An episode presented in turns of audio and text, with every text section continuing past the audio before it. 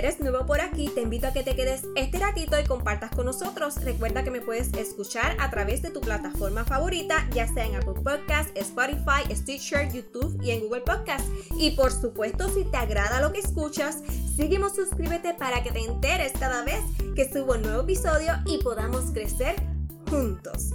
Vamos a ver, ¿qué tal te va?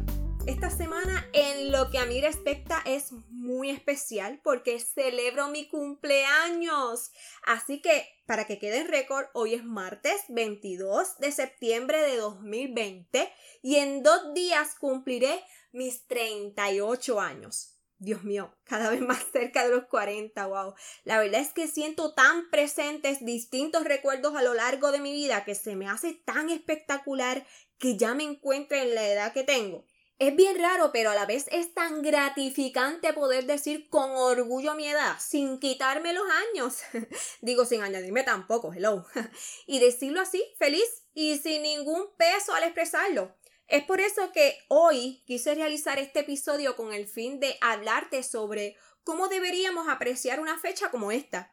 Cuando se es niño regularmente se tiene mucha emoción cuando se acerca a ese acontecimiento, ya sea por los regalos que pudiera recibir, por la celebración que bien probable le harían sus familiares, verían a sus amiguitos, en fin, y es casi seguro que esa alegría continúe por unos cuantos años más. Sin embargo, ya cuando se comienzan a acercar los 30, los 40, los 50, como que la sensación de muchos se convierte en algo distinto. La negación puede hacer su aparición, no queremos aceptar que la cantidad de los años se hace cada vez mayor, que el bizcocho, el pastel, la torta, como le dicen en otros lugares, se va haciendo pequeña para, para todas las velas que tendría sobre él.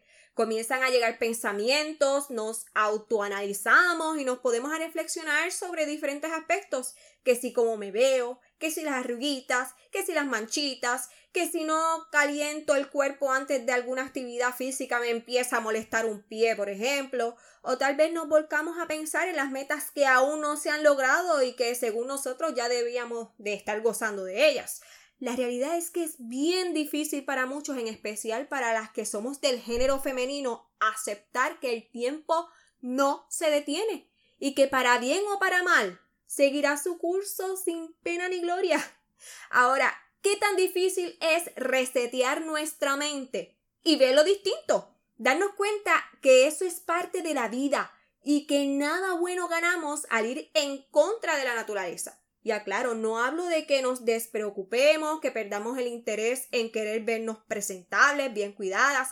No, no me refiero a eso. A lo que sí voy es que en lugar de ver como una tragedia que cada vez nos hacemos mayores, seamos mejor capaces de ver nuestro cumpleaños como una grandiosa oportunidad para agradecer lo que sí tenemos y lo que hemos alcanzado para plantearnos nuevas aspiraciones, para reconocer que aunque cada vez es otro año que se añade, igualmente es un nuevo capítulo en el libro de lo que es nuestra vida. Hace poco estuve escuchando una charla que ofreció una psicóloga que también es escritora y conferencista chilena. Si mal no recuerdo, se llama Pilar Sordo. La descubrí hace poco y me encanta su modo de llevar su mensaje. Ella es directa, muy clara con lo que dice y a la vez integra el sentido del humor. Así que esa fusión hace que su estilo al comunicar me guste muchísimo. Y ella conversaba sobre una investigación que hizo o en la que participó de alguna forma, no recuerdo bien. El punto es que a raíz de ese estudio definieron el concepto vejez. Ella mencionó que ser viejo es cuando los recuerdos superan a los proyectos. Así que, de acuerdo a eso, a ver, piensa, ¿cuántos a los 26 o 27 años ya serían encasillados en ese término? ¿Y cuántos otros a sus 60 o 70 aún no? Aquí es sumamente importante que ese posible temor a seguir juntando años vaya más allá de un número. Claro, no es que si tenemos proyectos nuestro físico se quedará sin los efectos de la edad. Sin embargo, sí ayuda muchísimo a tener un ánimo mucho más sólido y en este caso no hablo de sueños demasiado ostentosos, ambiciosos, sino de propósitos de vida que sirvan como impulso o como motor en la vida. Ahora, aparte de ese argumento, ¿por qué mejor concluimos que simplemente estamos vivos o vivas y que ya eso es razón suficiente para celebrar, para sentirnos felices? Y como dije al comienzo, el tener gratitud por sentir, por la posibilidad de adquirir nuevas experiencias, conocer otras personas, aventurarnos, gozar, mi gente, disfrutar hasta el último suspiro. Y no sé tú que me escuchas, pero en mi caso no hay comparación alguna de la Silvirina actual versus la mujer de 21 o 22 añitos que fui. O sea, si era una jovencita, oh, hello, pero mi forma de pensar, mi sentido del bienestar, de darle importancia a lo que realmente lo merece, mi seguridad, mi habilidad para relacionarme con otros, el cómo gestiono mis emociones, todo eso, en la mayoría de los seres humanos, como bien se fortalece, muchas veces es con el paso del tiempo. Por otra parte, qué mejor que conocernos, superar nuestros miedos, sentirnos más libres con quienes somos, eso no tiene precio.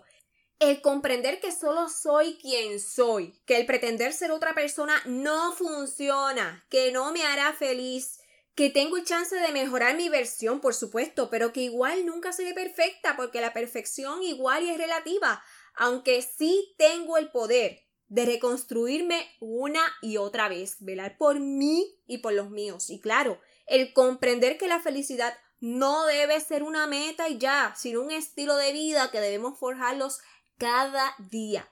Y si no te has dado cuenta, ya te he mencionado varias de las razones por las cuales deberías ver con mejores ojos la fecha de tu nacimiento, de tu cumpleaños. Pero para finalizar, es el día que tú saliste a este mundo. ¿Qué mejor razón que esa para celebrarte? Así sean 25, 35, 45, 55. ¿No quieres pensar en la cantidad? Ok, pues no lo hagas. Pero por favor, no veas ese día con pesar, con tristeza, sino como lo que ya te mencioné, es tu día. Solo sucede una vez cada año y es el momento perfecto para cerrar capítulos, darle continuidad a otros y comenzar otros nuevos. En lo que a mí respecta, este año voy a hacer algo distinto. Como en la mayoría de las ocasiones, si mi día de cumpleaños caía en semana laboral, esperaba el fin de semana para celebrarlo, para vestirme bonito, y eso no está mal. Ahora, en mi día no necesariamente hacía algo para festejarme. Incluso el año pasado recuerdo que salí un momentito con los nenes y al llegar de nuevo al apartamento me puse mi ropa cómoda de estar en casa y voy a cambiar eso. Desde que me levante ese día voy a ponerme algo que me guste, ya sea que salga o no salga, sople o no sople las velas, me den o no algún regalo, no importa.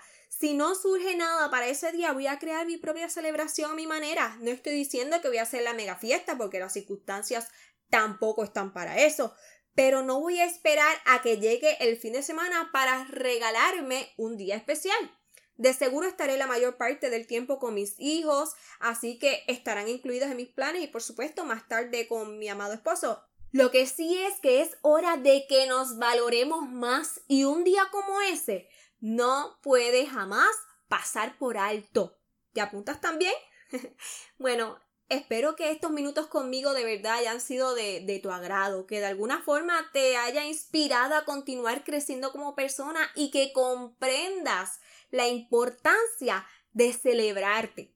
Claro está, sería fantástico que me contaras qué te pareció este episodio y me dijeras cómo ves esa fecha de tu nacimiento. Me encantaría mucho saber lo que piensas, así que siéntete en la libertad de dejarme saber ya sea en la publicación que hice sobre este episodio en Instagram y Facebook o si prefieres hacerlo de manera más privada, me puedes contar por mensaje directo en cualquiera de las dos redes sociales. Recuerda que me puedes encontrar como Agusto con Silvirina y aquí en la descripción del episodio, como siempre, te dejo los enlaces directos para que llegues a ellas. Así podemos tener mayor interacción y te recuerdo que esas dos redes son como una extensión de lo que traigo por aquí para ti. La realidad es que me haría muy feliz tenerte por allá y saber de ti. Y no me puedo ir sin recordarte que le des a seguir o a suscribirte al podcast según la plataforma que utilices. Asimismo, me puedes escribir en la sección de comentarios en YouTube si es que me escuchas por ahí. De igual manera, si llego a ti a través de iTunes, puedes dejarme una reseña escrita con 5 estrellas. Eso es bien importante porque ayuda a que esa plataforma recomiende este podcast a otros y podamos así llevar el mensaje a más personas. Y precisamente si consideras que a alguien le haría bien escuchar el mensaje de hoy, compártele este episodio. Por lo pronto, sin nada más que añadir, esto es todo por hoy. Hasta el próximo martes, mis silvirines. Chao.